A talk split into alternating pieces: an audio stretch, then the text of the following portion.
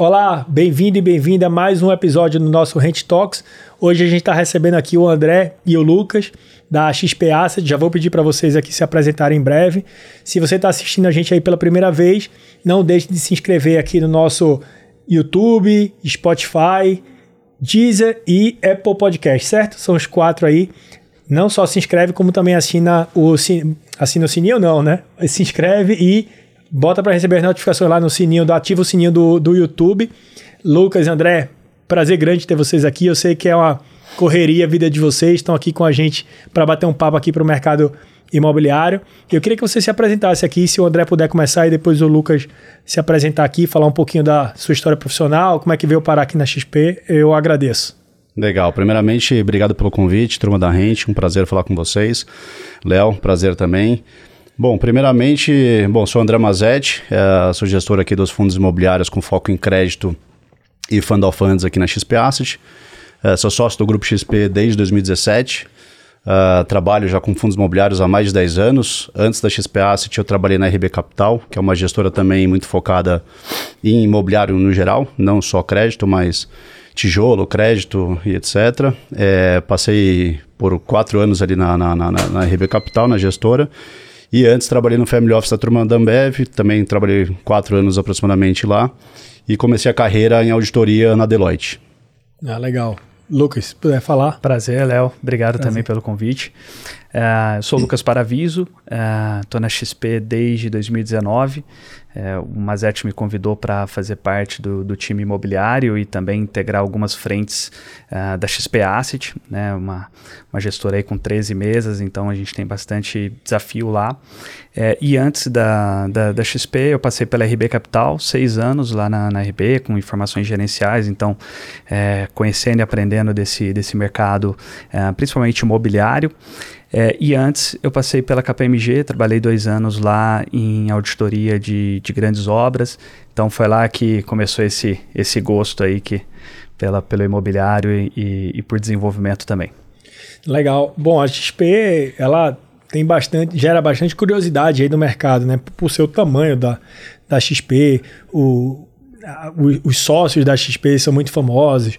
Né? Eu acho que hoje deve estar entre, com certeza, entre as 10 aí do, do mercado financeiro aí no, no Brasil, né? Tá entre as, as maiores. Mas a maioria das pessoas, quando olha a XP, olha muito a XP no ângulo mais de bolsa de valores, né? De, de corretora, etc.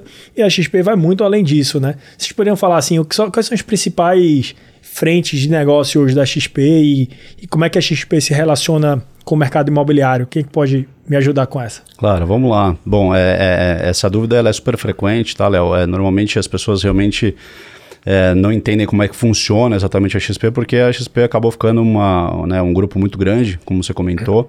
Mas as principais áreas de negócio da XP, além é, dessa frente de investimento que é muito conhecida pelo mercado, dando assessoria por meio dos agentes autônomos, assessores, a XP tem o banco, né, que é, que é uma frente, entre aspas, um pouco mais nova, né? A XP já tem bastante, bastante muitos anos de, de existência, mais de aproximadamente 20 anos de existência. Caramba! É, né, como acho que todo, todos já devem ter escutado a história um pouco do Guilherme Benchimol, que foi o sócio fundador, que nasceu numa salinha em Porto Alegre, mas hoje por exemplo, eu e o Lucas aqui, a gente está no braço de Asset Management, né, de gestão de recursos de terceiros, que é uma gestora de fundos. Hoje a XP Asset é uma das maiores gestoras independentes do país, é, com mais de 155 bilhões de ativos sob gestão.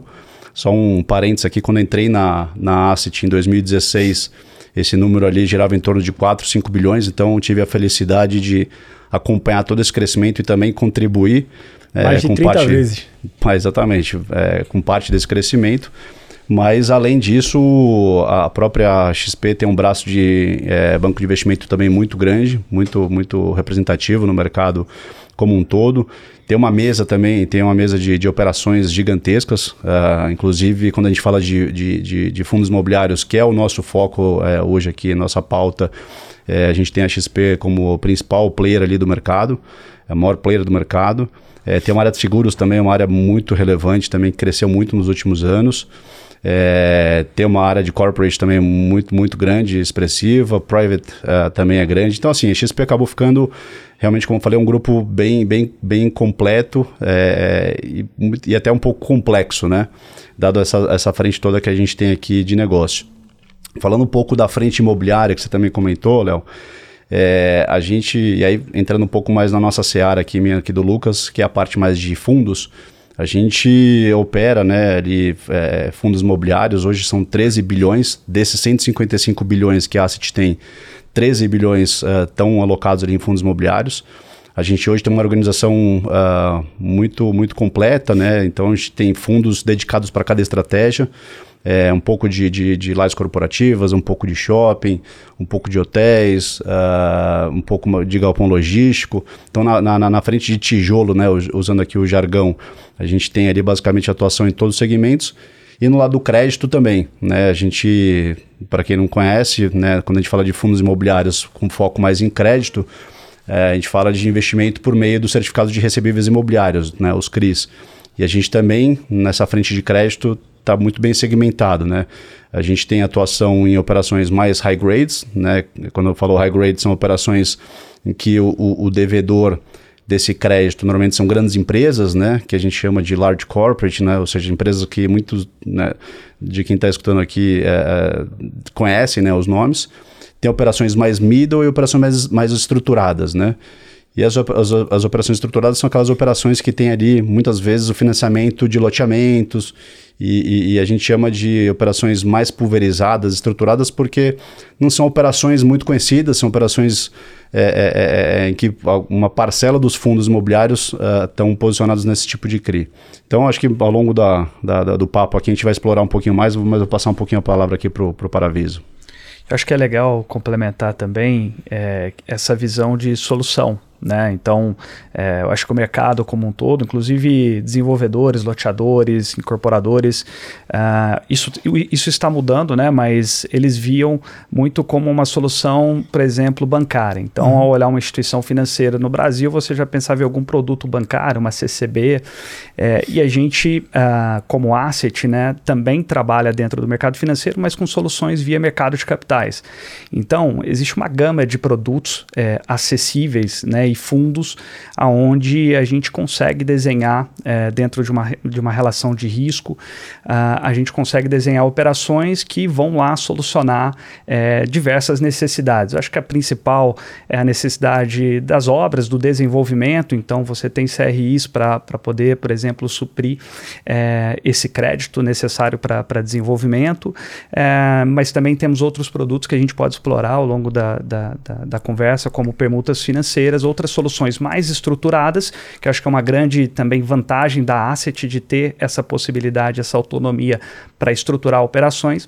Então, com isso, a gente vem desenvolvendo essa estratégia imobiliária bem forte é, a partir de 2016, mas acho que em 2018 a gente pegou uma janela uh, mais estável e conseguiu crescer bastante essa estratégia e hoje a gente aí com esse portfólio sob gestão, a gente vai ampliando a capacidade e a velocidade também de achar soluções dentro desses bolsos que vamos colocar aqui são os fundos, uh, cada um com seu perfil, a gente quanto mais a gente tiver encaixes possíveis, melhor uh, e mais pulverizado a gente vai, vai tendo essa base.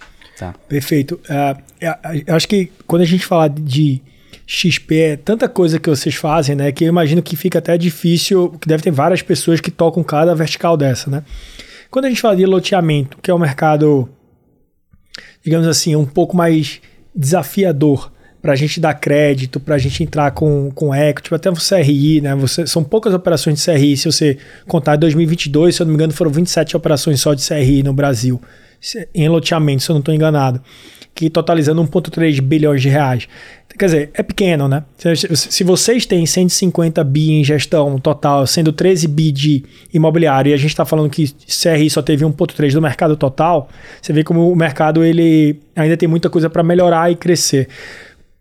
O que é que vocês enxergam que são os maiores desafios para o mercado de loteamento? Vamos falar primeiro do loteamento, depois acho que a gente pode ir para o mercado é, vertical, que eu também tenho essa curiosidade de saber como é que vocês enxergam vertical, como é que vocês enxergam Minha Casa Minha Vida, né, que tem aquela dificuldade lá do pró-soluto, pró-solvente, etc. Mas iniciando com o loteamento, o que é que impede aí do, do mercado de loteamento ter volumes maiores de, de captação do, do ponto de vista de vocês? Legal, uma, é uma ótima pergunta. Vamos lá. Primeiramente, dando um passo atrás, esse é um, é um mercado que tem muita oportunidade por N razões. Primeiro, é um país, o Brasil, muito grande, muitas regiões e, e, e tem uma necessidade muito grande, né? tem um déficit habitacional muito grande. Segundo ponto, uh, não existe um crédito oficial, né? Uh, não tem um, um, crédito dos bancos ou do governo para financiar loteamento, assim como tem na incorporação vertical tradicional, né? Então, uh, a gente vê muito, muito espaço aí para fazer operação. Eu acho que o grande desafio, é, né, daí você pode fazer a pergunta, pô, por que, que tem tanta oportunidade, mas tem tão, tão é, poucos CRIs aí, né, ou operações que estão financiando essa classe? É, na minha visão, assim, existe muita oportunidade, mas poucas empresas estão realmente Pronto. estruturadas, né? Então, por exemplo, a gente olha ali muita oportunidade, mas muitas vezes a, a, empresa não tem uma governança interessante. E esse é até um ponto que acaba barrando muito na nossa diligência pré-investimento, pré-desembolso. então, é importante a empresa ter uma governança, é importante a empresa ter uma área de engenharia muito bem estruturada, ter um histórico interessante. É o que a gente usa aqui, né, brincadeiras à parte, né? A empresa tem que ser menos cowboy né? Então, a gente fala isso também. Então, é, é, é, esse que é um motivo pela qual acho que esse mercado não desenvolveu. Acho que um segundo ponto também, quando a gente olha para trás num curto espaço de tempo, essa indústria de CRI e de fundos imobiliários, ela era muito menor. Né? É, quando a gente viu esses juros aí extremamente baixo ali, Selic a 2%, foi aí que a gente viu um boom muito grande de fundos imobiliários, uma entrada muito grande de investidores, né? E só lembrando né, um pouco aqui, abrindo parênteses, é, como é que é uma estrutura de um fundo de investimento imobiliário? Você tem pessoas físicas, investidores, né, que na sua grande maioria são pessoas físicas, investindo num veículo fundo de investimento que é um veículo isento, e esse veículo, né, ele faz o link, a ponte entre o, o, o, o loteador, né, o, o empresário né, da economia real, para o investidor que quer ganhar o seu dinheiro, quer aplicar sua poupança, né? seu, seu, seu, seu, seu dinheiro ali é, para render melhor. Então, o fundo imobiliário faz esse link. E, e quando a gente olha para trás, quando eu entrei nessa indústria em 2012, pô, o número de investidores e de fundos era muito pequeno. Hoje a, a, a indústria gera, gira em torno de 210 bilhões é, em fundos imobiliários. Uhum. Quando a gente olha o número de CRIs no mercado, hoje o estoque posso estar errado, mas gira em torno de uns 150 bilhões. Quando a gente olha três anos atrás, esse número é muito menor. Sim. Então, eu acho que tem uma questão da, do crescimento, da maturação dos fundos imobiliários e desse instrumento que é o certificado de recebível imobiliário. Por outro lado, acho que faltam as empresas se prepararem melhor para poderem estar aptas para captar esse dinheiro uh, do mercado uh, financeiro. Perfeito.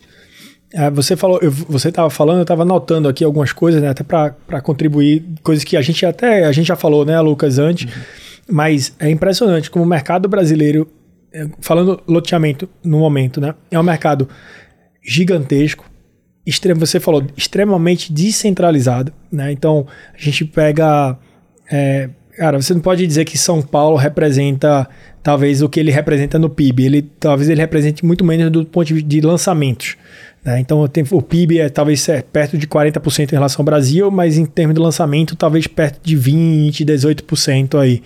São números que a gente pega aí da, das poucas informações que a gente também tem do, do, mercado. Porque não é só as empresas que estão despreparadas, mas o próprio mercado não tem informação, né? Tem pouquíssimas informações. São Paulo tem o GraProab, que ajuda. Aí você tem as Aelos, que só tem forte em São Paulo e Minas Gerais. Mas, de forma geral, é, são informações é, muito também descentralizadas. Banco não dá crédito, então também não, não tem muita informação. Tanto é que o grande problema do loteador, que é a exposição de caixa, se dá por conta do não financiamento da aquisição do. Não existe plano empresário e também o financiamento da pessoa física. Então tudo isso vai ajudando para as empresas talvez também nem saber como é que se, se estruturam tão bem, né? E aí, governança, né? Eu anotei o que você falou, governança, a gestão, né? É, área de engenharia e histórico, né?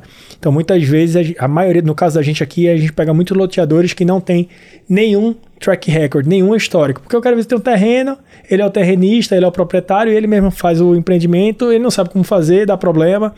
Prefeituras são outros problemas, porque prefeitura, tem prefeitura que nem sabe o que é que precisa pedir para o loteador. Aí o que é que ele faz? Ele vai na cidade vizinha, dá Ctrl-C, Ctrl-V na diretriz que tem lá e faz, né?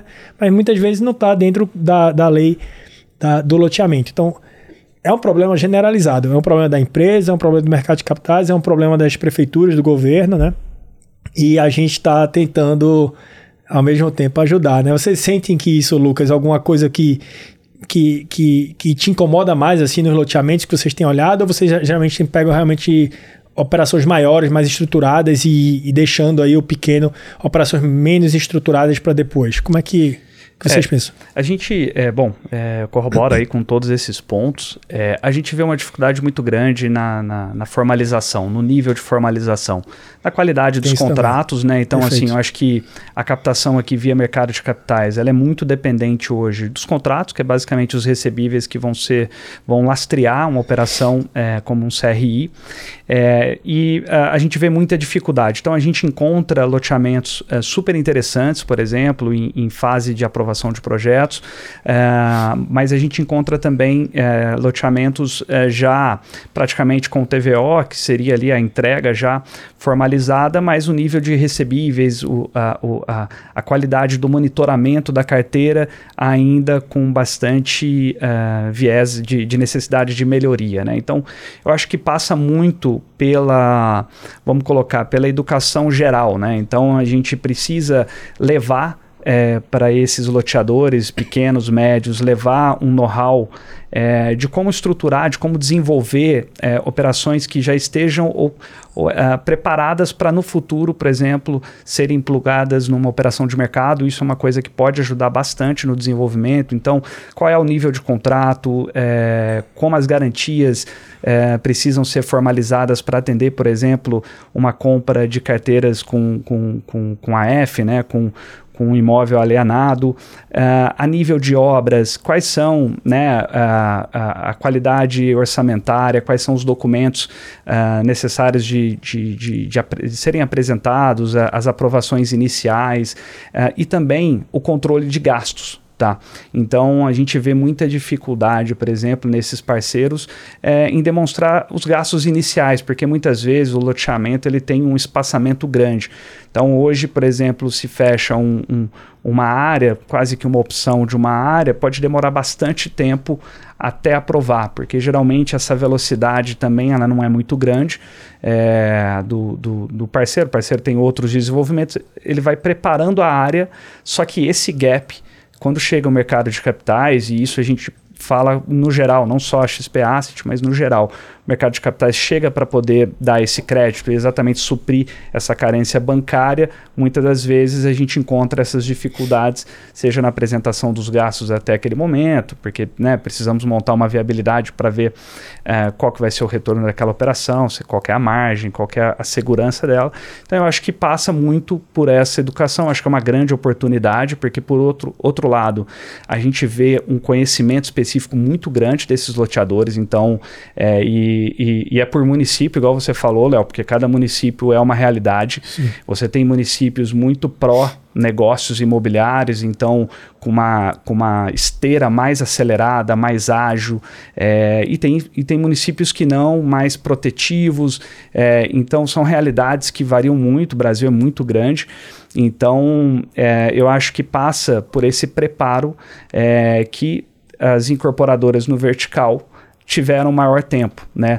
É, inclusive a própria listagem em bolsa das incorporadoras, eu acho que ajudou muito no passado é, a, a, desenvolver esse mercado para elas e acaba que o pequeno é, incorporador ou até médio, ele já tem, digamos, é, boas práticas que ele consegue já puxar sem grande ajuda, Tá? Uhum. O que não é o caso de, de loteamentos, é, porque é muito ainda é, restrito esse mercado, apesar de grande, muito restrito no nível de, de, de acesso ao mercado e formalização.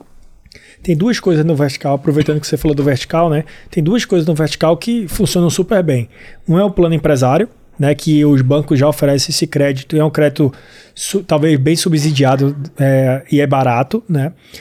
Não quer dizer que não é burocrático, é burocrático como todos, mas é um, é um crédito que funciona no Brasil e a, a lei da incorporação vertical é uma lei mais regulada, né? E a outra coisa é o repasse para o banco, né? Então ali o, a instituição ela financia durante o período de obra, quando tem o, o, o ABITSE, ele faz o repasse para o banco, é uma margem menor na incorporação vertical, mas é um mercado mais regulado, você tem, uma, você tem um capital disponível, etc. No loteamento não tem. Como é que a XP se posiciona em mercados além do loteamento, né, incorporação vertical e outros mercados que inclusive são mais regulados e a competição por capital também é um pouco maior, né? Como é que você se posiciona? Como é que a XP olha esse, esses outros mercados imobiliários? Não, legal. A gente costuma também operar, é, sem, só, só, relembrando, né, sempre por meio do CRIs, né, porque é um, é um, é um, é um TVM, né, uh, pra, que, que, é uma, que é uma exigência para os fundos imobiliários terem, né, então a gente não pode, por exemplo, ter uma CCB de, dentro de um fundo imobiliário como o banco acaba estruturando para poder conceder ali o crédito no plano empresário tradicional, mas a gente também é, uma, de uma certa forma, um concorrente, é, que nem você comentou, é um crédito historicamente barato, mas mais recentemente, em função do, de todo o contexto que a gente tem hoje no país, é um crédito que hoje está mais restrito, está mais escasso. Sim. Não necessariamente está mais barato, né? Porque a gente tem observado aí resgates uh, da poupança num ritmo bem acelerado. Então, uh, só relembrando, né, o plano empresário ele vem, né, o, é um recurso que o banco concede ali para o incorporador, mas a origem disso vem de, de captação de poupança e FGTS que são uh, uh, dois modelos que a gente tem visto nos últimos anos que vem secando um pouco. É, a questão da FGTS, todo mundo está na mesma página, viu que teve vários problemas, vários programas do governo para poder é, liberar né, para a população, para melhorar o endividamento da população, etc. Enfim, N, N, N razões. Mas tudo isso para dizer que a XP Asset, por meio dos nossos mandatos, nossos fundos, a gente também opera uh, esse plano empresário. Não chama assim porque não é mapa 4, Sim. né? Mas é, na prática acaba sendo a mesma coisa. Ou seja, o incorporador acaba nos enxergando como uma alternativa do banco. E como você bem comentou, Léo, é um dinheiro talvez menos burocrático, o uhum. dinheiro que os nossos fundos acabam concedendo. É, é, um dinheiro que acaba sendo estruturado de uma forma mais rápida também, porque o banco acaba sendo mais engessado, dado o tamanho dos bancos. E, e, aqui do nosso lado a gente tem uma área de estruturação que faz todo o trâmite, toda a diligência. Então a gente tem que diligenciar aquela, aquela, aquela propriedade, aquele terreno, ver todo o ambiental, fazer laudo ambiental, é, é, é, ver todo né, os antecessores é, daquele terreno para ver se não teve nenhum problema, para a gente não ter que ter uma discussão futura depois que o nosso fundo já desembolsou a operação. Então é um, é um, é um, é um mercado que a gente gosta bastante, a gente opera bastante há muito tempo. Tá? Então a gente faz, é o, entre aspas, o plano empresário é, por meio de CRIs. A gente também faz uma estratégia aqui de permuta financeira que o Lucas comentou também. É uma estratégia é, bem interessante, que é uma forma é, é, tentando ser, simplificar aqui a explicação, é como se fosse um, um mezanino numa estrutura é, trancheada, em, em que o, o, banco vai ser o sênior né, no plano empresário, uh, o, o, mezanino seria a nossa pergunta financeira e o subordinado é o incorporador que está tomando todo o risco na ponta final e, obviamente, tem um retorno muito. Um, tende a ter, se tudo acontecer uh, correto, um retorno mais elevado.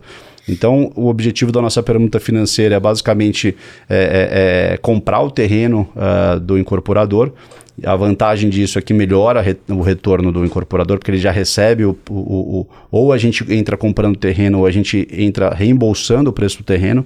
Então, naturalmente, a taxa interna de retorno acaba sendo uh, boa para o incorporador.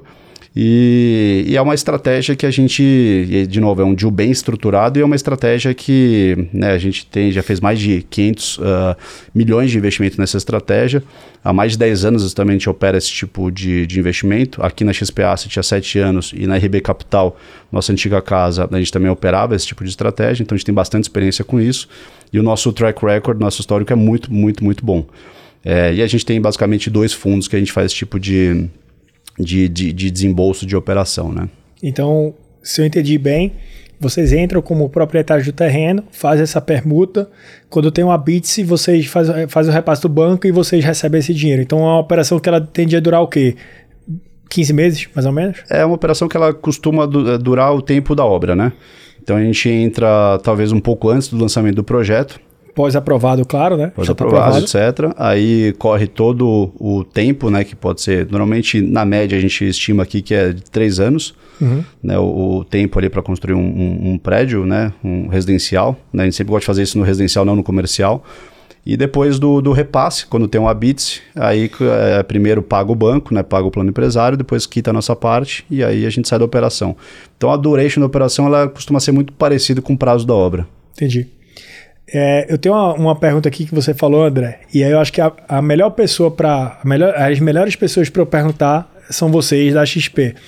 É, você falou muito de FGTS e poupança, né? Então eu queria mudar um pouquinho o tema aqui da gente, porque a gente, aqui no Brasil, a gente tem uma relação crédito imobiliário por PIB muito baixa, né? Se comparada a outros países. A gente hoje deve estar chegando em perto de 10%. Você pega, por exemplo, países na Europa, os Estados Unidos deve ser 60 e poucos por cento, Inglaterra 70 e pouco, Alemanha 75%. Então, quer dizer, a gente tem um crédito imobiliário em relação ao PIB muito baixo. E aí a gente vai tentando entender por quê, né? E aí vocês vão me corrigindo, tá? Porque vocês são os especialistas, eu só estou aqui fazendo a pergunta. A gente tem o, o, o o crédito da gente hoje que é muito subsidiado em poupança e FGTS.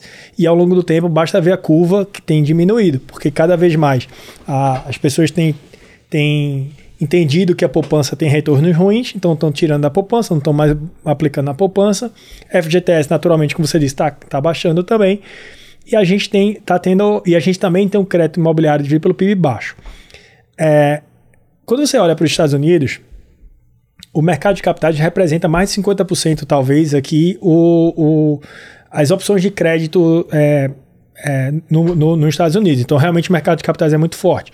Se eu não me engano, o número é 55% em relação a todas as operações de crédito imobiliário. Aqui no Brasil é, é praticamente nada. FGTS e poupança representam mais de 90%, mercado de capitais é o resto, talvez os 10% que faltam, ou um pouquinho menos. Vocês conseguem enxergar o mercado de capitais brasileiro ficando mais forte em quanto tempo? Vocês conseguem dizer assim, por daqui a tantos anos? Porque eu só. Matemática básica é. Se hoje é 90% e vai cair de forma super acelerada, o mercado de capitais tem que tomar conta disso.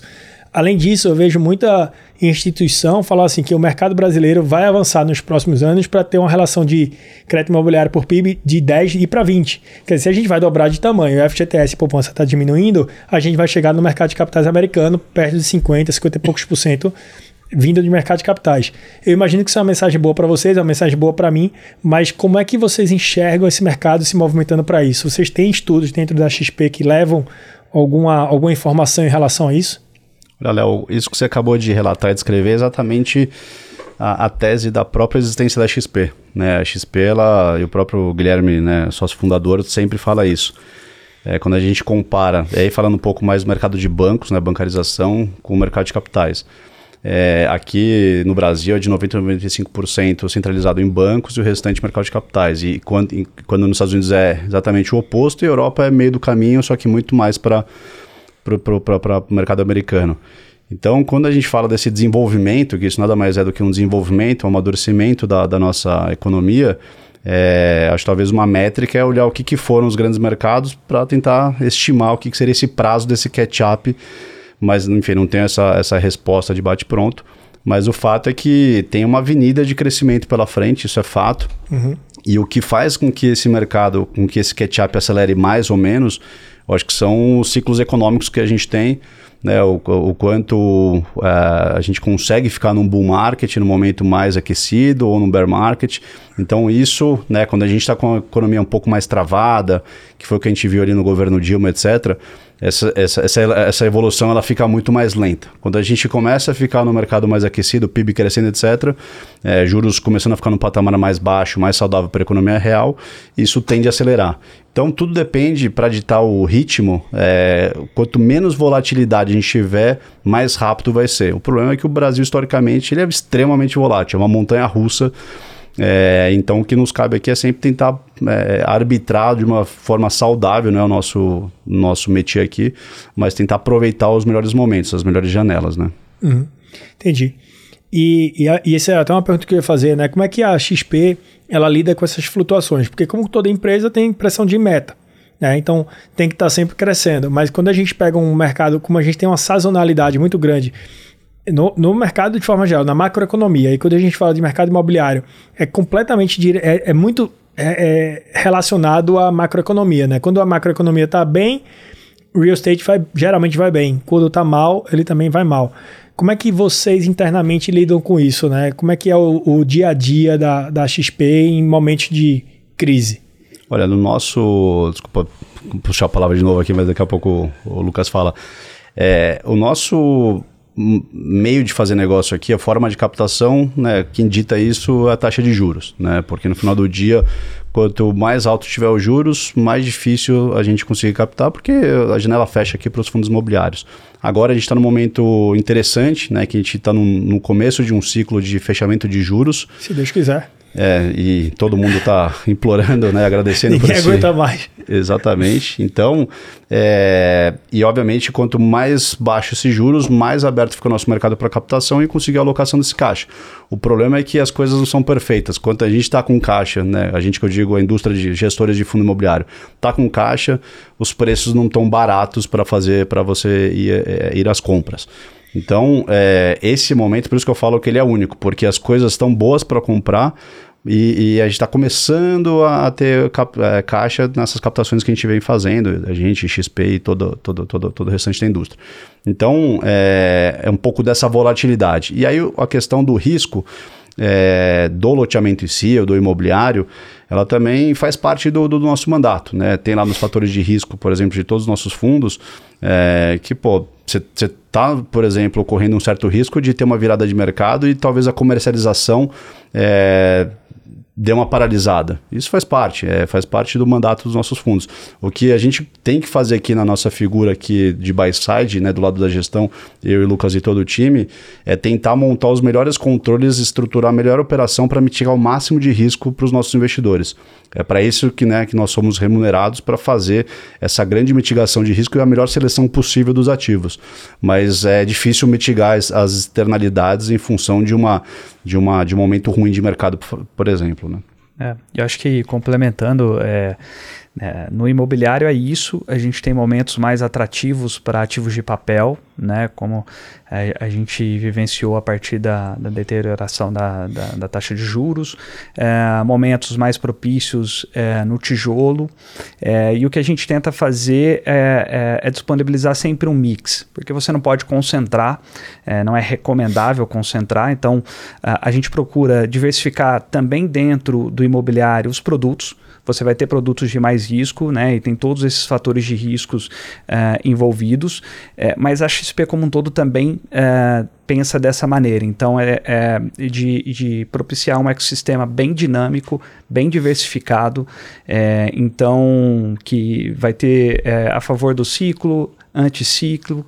Uh, então, essa gama de produtos tá, que parte desde a plataforma, onde você tem fundos que têm inclusive exposição externa, né? então você pode hoje, com uma grande facilidade, se expor, é, seja em ações lá fora, seja outras moedas, o que antes era bem mais difícil e burocrático. Sim. Então, hoje a plataforma consegue acelerar muito e é realmente é, bem fácil no sentido de, de, de investir.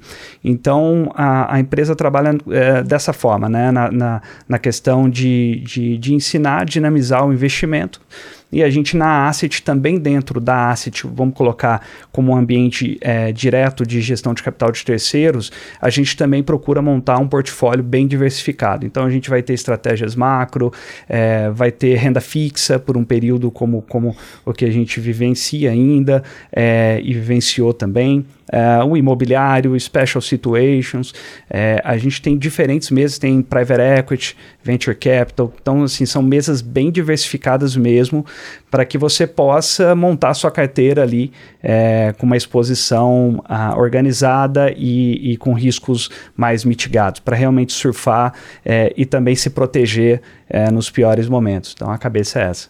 Até fiquei curioso agora, Lucas, você falou da, da plataforma, né, da Asset.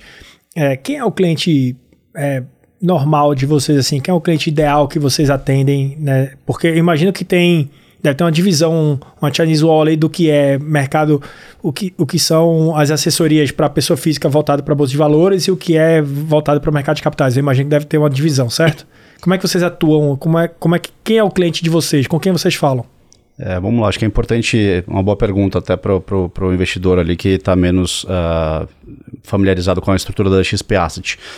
Lembrando que a XP Asset são 13 bancadas de gestão, né, ou seja, são 156, 157 bilhões de ativos sob gestão, com 13 estratégias, dessas que o Lucas comentou, Special Situations, infraestrutura, imobiliário, agro, é, enfim, entre outras, renda fixa, multimercado.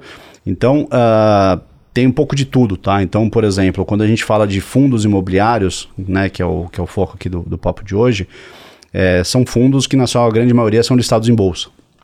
E quando, quando você tem um fundo listado em bolsa, esse fundo é um fundo classificado como um fundo fechado, ou seja, ele não toma resgate. É, você não pode, você investidor, apertar o botão lá e pedir resgate. Você tem que, se você quiser monetizar as suas cotas, tem que vender assim como uma ação. Achar um comprador, isso é fácil, porque os fundos imobiliários hoje são extremamente líquidos. E aí, é, com isso, você tem fundos que são, é, inclusive, até usar o exemplo aqui do Maxi Renda, que é o nosso fundo imobiliário que tem a maior base de cotistas, é, inclusive da Bolsa, né? Tem mais, tem quase um milhão de cotistas nesse fundo. Metade, a grosso modo, é, são investidores que têm conta na XP que tem a custódia na XP. Outra metade é, são de outras corretoras. Então, tem fundos que, enfim, que são 100% base XP, então tem um pouco de tudo. O nosso cliente aqui, respondendo diretamente, é, a grande maioria, o foco é, é pessoa física, né, é o varejo, porque como eu falei, fundo imobiliário é um fundo que tem um, uma isenção fiscal, então para pessoa física, né? Então naturalmente acaba atraindo a atenção do investidor, sobretudo no momento de juros mais baixos.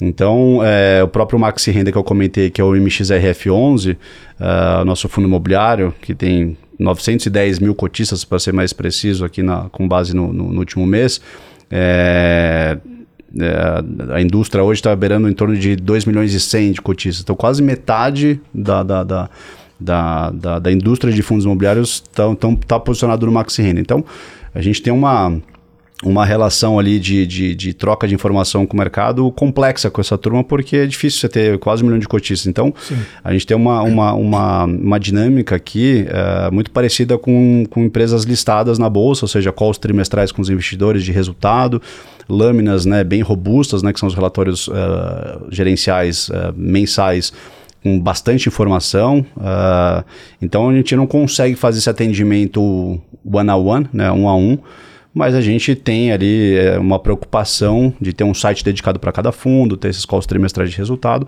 para o cotista se sentir bem atendido, né? Então, basicamente, esse, essa pessoa física, quando antes de comprar algum produto que, que, que vem da gestora de vocês, ele deve, geralmente ele deve se relacionar com, com, com a com o escritório, como é que agente é? autônomo, né? O agente autônomo de vocês ou algum parceiro XP que que está vendendo aquela solução para ele. Né? Então ele não fala diretamente com a asset, ele fala com os autônomos, não é isso? É, o, a figura do agente autônomo ali é aquele assessor de investimento que tem, a, que tem o pool de clientes deles. E aí, naturalmente, esses caras dão, fazem todo o gerenciamento ali da, da, da, da carteira de investimento pessoal dos investidores, dos clientes deles. E eles uh, são boa parte, a XP tem uma boa parte dessa indústria de agentes autônomos.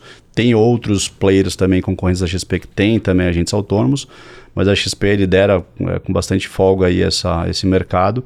E esses são players importantes ali para é, para captação não só dos nossos de recursos para as nossas ofertas, mas também de toda, toda a indústria que bate na porta da XP, de outras gestoras, inclusive concorrentes nossas, é, nossas que eu digo aqui da XP Asset, para poder é, contratar a XP corretora para fazer uma oferta e captar recursos, e aí o fluxo vem aí desses agentes autônomos. A XP também tem o B2C, né? Isso aqui que a gente está falando é B2B, a XP também tem o B2C, que são de uma área com diversos profissionais, é, que como, é como se fossem os agentes autônomos, só que, é, é, só que da XP mesmo, né? Funcionários da, da, da, da, da XP mesmo.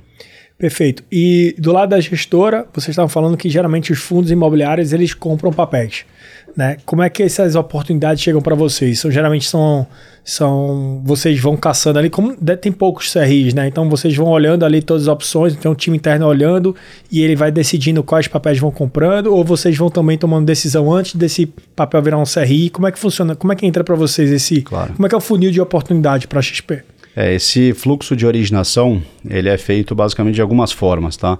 Primeira, enfim, quando a gente fala do mercado de CRIs, como eu falei, é um mercado que CRIs em geral, tá? Não só para loteamento, né? A gente tem, pode ter CRI é, crédito corporativo, ou seja, como se fosse uma dívida debênture e aí e essa debênture acaba sendo um lastro de um, de um certificado de recebível imobiliário, pode ser uma operação estruturada de loteamento com compra de carteira, pode ser um plano, é, um equivalente a um plano empresário, né? não é na, na nome correto, mas é, faz às vezes do plano empresário. Tem N formas, né? e só lembrando que esse número de CRIs é, é, emitidos é, no ano passado girou em torno de 100 bilhões de reais. Tá? É um número bastante expressivo e o estoque é de, gira em torno de 150 bilhões. Então, é, são muitos CRIs. CRIs realmente hoje está atingindo um, um, número bem, bem, bem é, representativo, bem robusto. tá? Vem cada, cada vez mais sendo alternativas de, de crédito, mas como é que a gente origina esses CRIs, né? Uh, tem diversas formas. Primeiro, que eu acho que é o core aqui da XP, a gente tem uma área de originação. Então, uh, essa área de originação né, que está aqui dentro da XP Asset bate na porta das empresas, provocando operações no bom sentido. Então, é, realmente é, cavando já um deal já diretamente com, com, com, com as companhias. É, e aí, isso fazendo, fazendo sentido, passando na nossa análise, na governança, comitê, etc., a gente estrutura isso dentro da XP Asset e encartela nos nossos fundos. É, a gente tem uma área também que é focada em, em, em, deals que vêm dos agentes autônomos. Então, como eu expliquei, o agente autônomo ele tem a principal né, figura e função ali de assessorar os seus clientes. Mas uh, com o tempo, é, é, esses caras foram, esses profissionais foram trazendo também muitas oportunidades. Imagino. Então é uma troca é, muito interessante ali de, de, informações e sinergia. Então, dado que a gente começou a ver que é, esse deal flow estava crescendo bastante nos últimos anos, a gente montou uma plataforma contratamos um time para ficar focado nessas oportunidades e recentemente a gente tem recebido muitas operações desse segundo jeito de originar. Terceiro jeito de originar, é, hoje, como eu falei, a gente tem 13 bilhões de ativos sob gestão em fundos imobiliários. É, grosso modo, um pouco menos da metade disso está em crédito imobiliário, está em fundos de CRI. Então a gente já tem uma base de dados muito interessante é, de tudo que deu certo não deu certo, né? bons, bons devedores e, e, e, e não. E, obviamente, esses bons devedores a gente é, se preocupa em, em, em, fazer uma segunda operação, terceira, quarta. Então, tem diversos CRIs nossos é, que a gente já fez mais de uma operação. Então também é uma fonte muito importante de originação. É, e, a, e, a, quarta e última forma que eu vejo aqui de originação são oportunidades que vêm do mercado. Outros IBs, outros DCMs, né, outras casas é, que originam operações, estruturam distribuem, é, mostram operações para a gente e a gente analisa, vê se faz sentido o risco-retorno. Fazendo sentido, a gente passa na nossa governança, comitê e aloca também no, no, nos nossos fundos. Então, resumidamente, essas são as quatro formas que a gente origina operações aqui de certificado de recebível imobiliário para os nossos fundos. E reforçando, sempre CRI, nunca vocês olham outros tipos de, de, de operação. CCB jamais, porque não entra no, no, fundo imobiliário, geralmente é CRI. Não, a gente olha também porque o, o grande métier nosso é fundo imobiliário, mas a gente tem um outro fundo também que é o XPC, o XP Crédito Estruturado, que é um fundo, esse sim, aberto, ou seja, é, tem resgates. É, é, um fundo flagship da indústria de crédito estruturado, tá? É um fundo que já tem, já roda aí há 6, 7 anos, com um excelente histórico. E lá a gente tem um book nosso também de crédito imobiliário e também crédito agro, mas enfim, o foco é crédito, crédito imobiliário. E esse fundo opera com FDICs, etc. E a gente consegue colocar C6, CCB imobiliário, a gente, então a gente consegue sair um pouco dessa, uh, desse mundo de CRI, mas o nosso desses 6 bi que a gente tem sob gestão de crédito, está mais focado em fundo imobiliário de fato. Perfeito. Até porque tem um volume muito maior, é muito. Os cheques são maiores e com, cer com certeza faz volume maior. A gente falou no, no, no começo aqui do papo, falando de motivos pelos quais os loteadores têm mais dificuldade de, de captar recursos. O Lucas falou do, da parte de contrato, né? Você falou de governança, etc.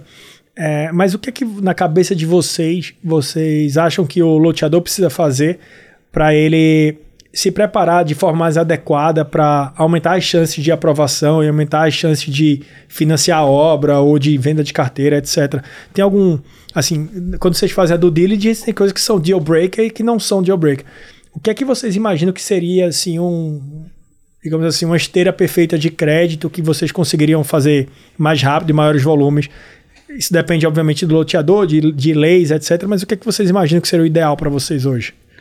Eu acho que puxando aqui, é, eu acho que assim, a, a, o ponto de partida, tá? Eu vejo como a, o financeiro. Tá, então, se fosse para dar uma recomendação, eu acho que, e até parece uma coisa um pouco óbvia, mas não é a prática no Brasil. Eu acho que isso dificulta também o crescimento de mercado de capitais, que é simplesmente ter uma contabilidade organizada. Tá?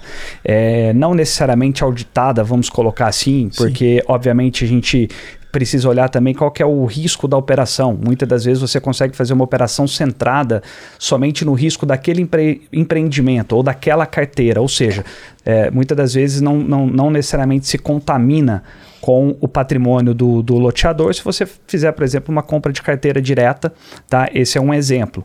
É, mas como ponto de partida para todos seria realmente ter uma contabilidade organizada, tá? Uma, as finanças organizadas, portanto, uh, balancetes mensais, uh, uma capacidade de transmitir uh, o patrimônio dele, ou seja, de demonstrar o patrimônio dele.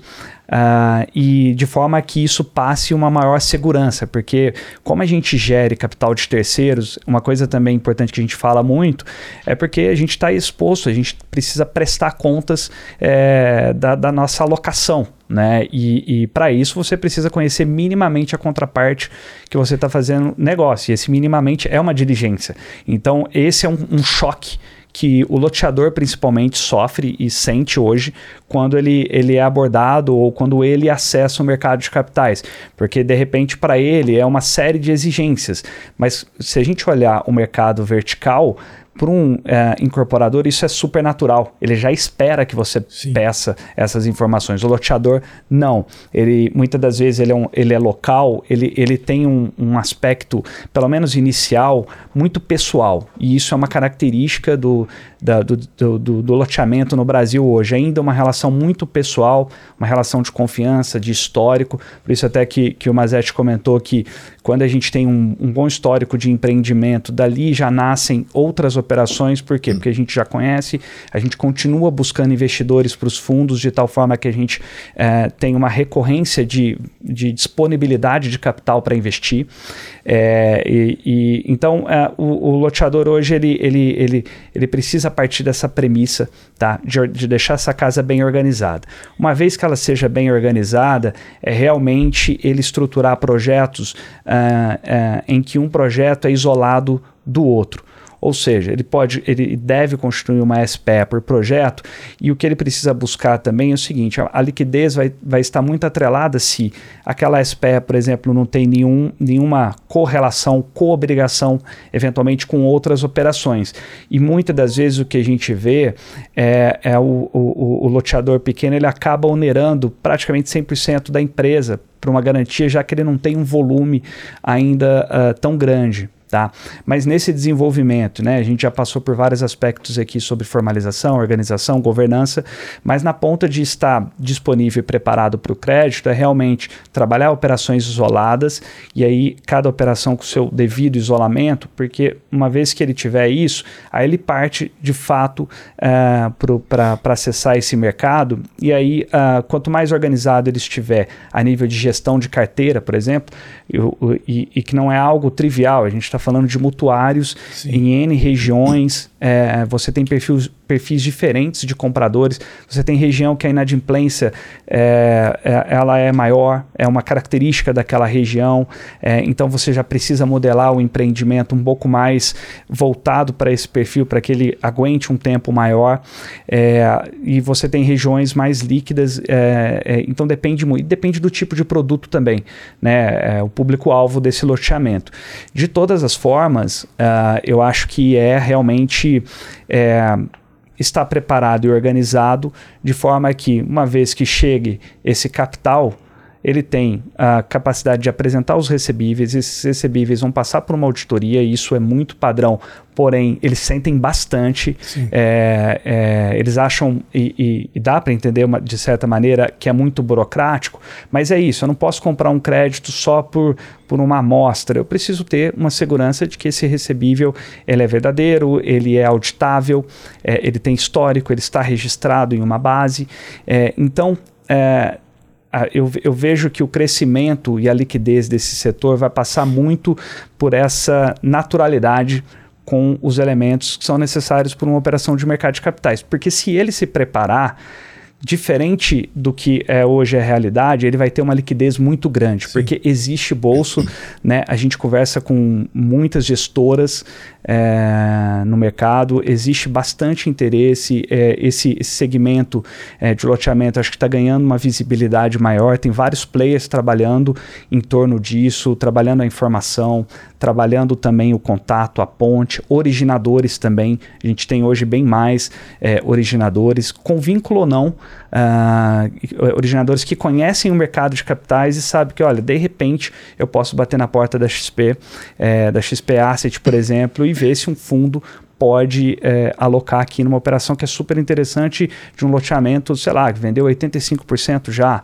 É, então, acho que esse é mais ou menos o, o roteiro e junto com isso, claro, o ciclo econômico colaborando, uma maior estabilidade, mas independente do ciclo econômico, a gente tem que remar para essa direção. É, no Brasil, a gente não pode esperar, é, a gente tem muito essa cabeça de estar tá, é, rodando para o que é melhor, né? E aí a gente faz as, a, as alocações estratégicas. É, eu gostei de, da, da resposta, porque fazendo jabá aqui um pouquinho da rente, muito do que vocês estão falando é coisas que a gente está tentando trabalhar nessa esteira de crédito, especialmente loteamento, né? Então, desde a da formalização, contrato, registro, cartório, matrícula, né, alienação fiduciária, passando pela auditoria financeira, jurídica, né, que é uma coisa que a gente faz via rente para trazer para dentro da plataforma da gente, a gente faz essa auditoria prévia e depois a gente faz real time, né? Se, se eu tô, se eu tô com a carteira sendo gerenciada, eu consigo ver o que é está acontecendo com essa carteira e aí depois quando você vai estruturar aí e fazer o financiamento, ela é muito mais rápido, né? Então você consegue encontrar os bolsos, né, e sabe quem é que topa aquele risco dentro daquele cenário daquele loteador. Então, coisa que a gente está fazendo não é o objetivo da gente aqui com o podcast falar da rente, mas é uma coisa que, que é legal vocês falando e parece que meio que está descrevendo aqui o que a gente está tá fazendo, né?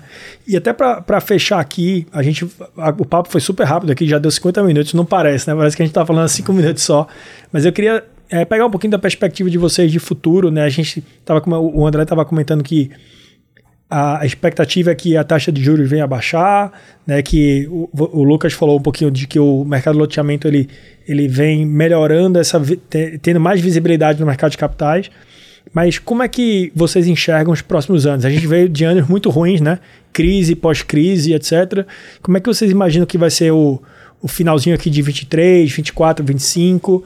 Quais são as expectativas de vocês na Asset lá da XP para para os próximos anos? O que é que vocês têm focado cada vez mais? E, e talvez aí mandar uma mensagem final aí para o nosso público para conhecer mais a, a XP.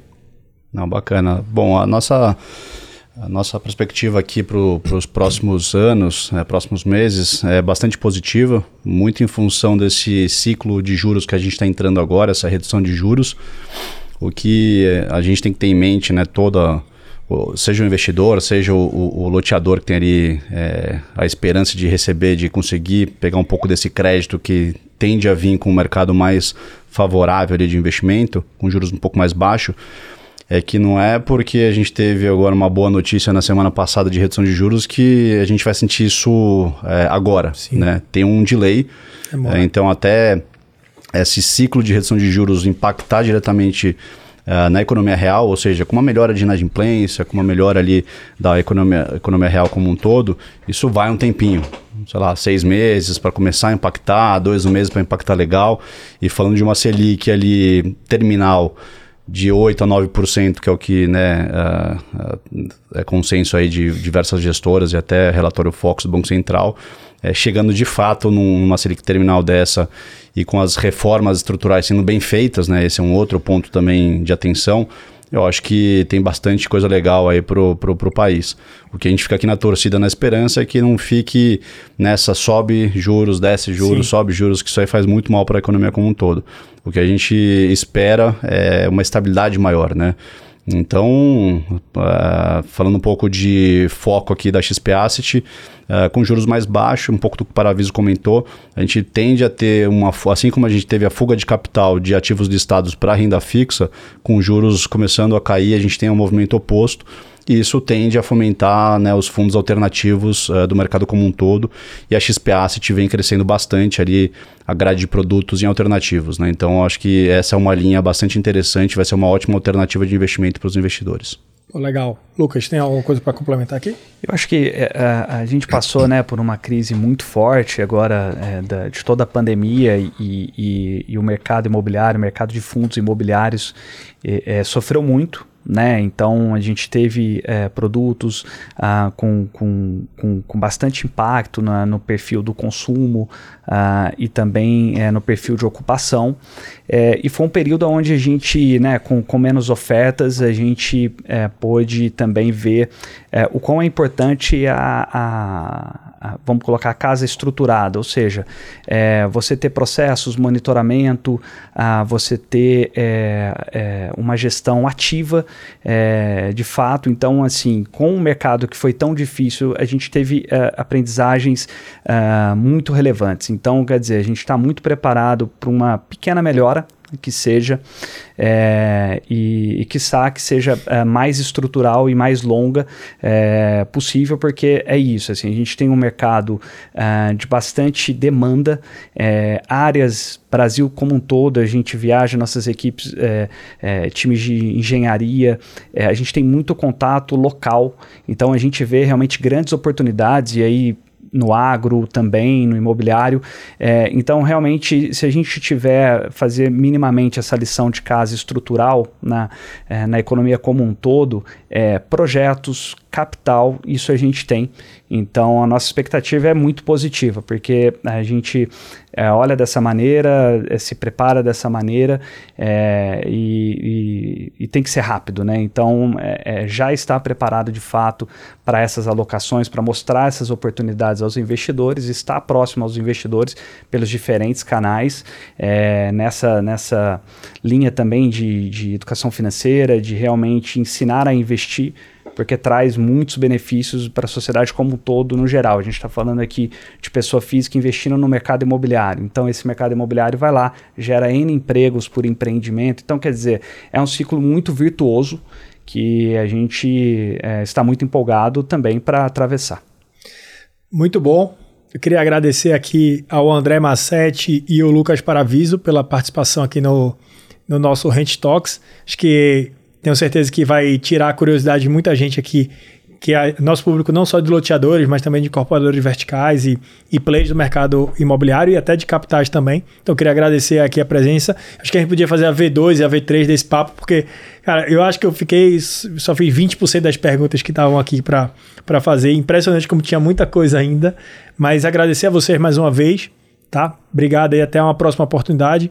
E se você ficou até o final assistindo a gente, Segue a gente nas redes sociais, é, LinkedIn, Instagram, etc. Mas também nas plataformas de streaming como é, Spotify, YouTube, Deezer, Apple Podcast. Se inscreve nos canais, ativa o sininho para ficar atento às notificações. E mais uma vez aí, se quiser deixar uma mensagem final, mas agradecer mais ao André e ao Lucas. Obrigado.